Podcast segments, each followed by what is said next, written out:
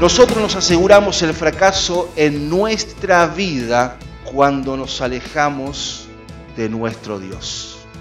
Este joven en la casa de su padre no tenía falta de nada. No le faltaba absolutamente nada. Todo lo tenía en la casa de su padre.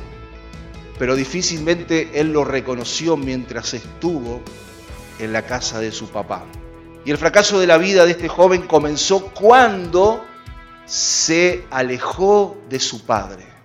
No comenzó cuando por sus amigos, por sus malos amigos, no comenzó el fracaso por los vicios que empezó entonces a transitar en su vida, sino cuando tomó la decisión de alejarse de la casa de su padre. Este muchacho cuando ya había fracasado reconoció que en la casa de su padre nada le faltaba pero mientras estuvo en su casa, no reconoció que lo tenía todo.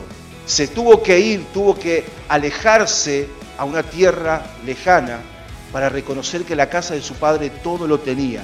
Y dice el versículo 17 de este Lucas 15, y volviendo en sí, dijo, ¿cuántos jornaleros, esto es, cuántos empleados en la casa de mi padre tienen abundancia de pan y yo aquí perezco de hambre.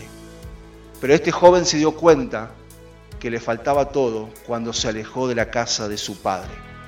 El fracaso en la vida de una persona de fe, al igual que el hijo pródigo, comienza cuando nosotros paulatinamente comenzamos a alejarnos de la casa del Padre, del Padre Celestial.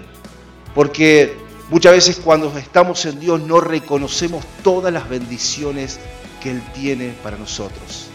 No reconocemos lo bendecido que somos, pero cuando nos vamos alejando, nos vamos acordando todo lo que teníamos cuando estábamos en la casa del Padre Celestial.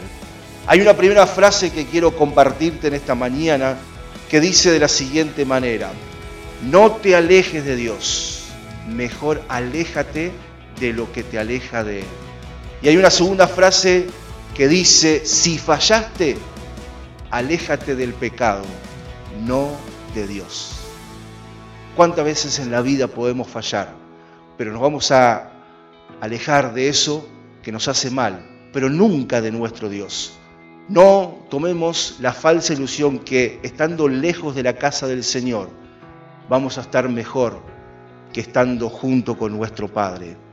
Una y otra vez tenemos que reconocer y hacer el ejercicio de recordar y de reconocer todo lo que Dios nos ha bendecido, todo lo que Dios ha hecho por nosotros cuando nosotros decidimos poner nuestra confianza en Él.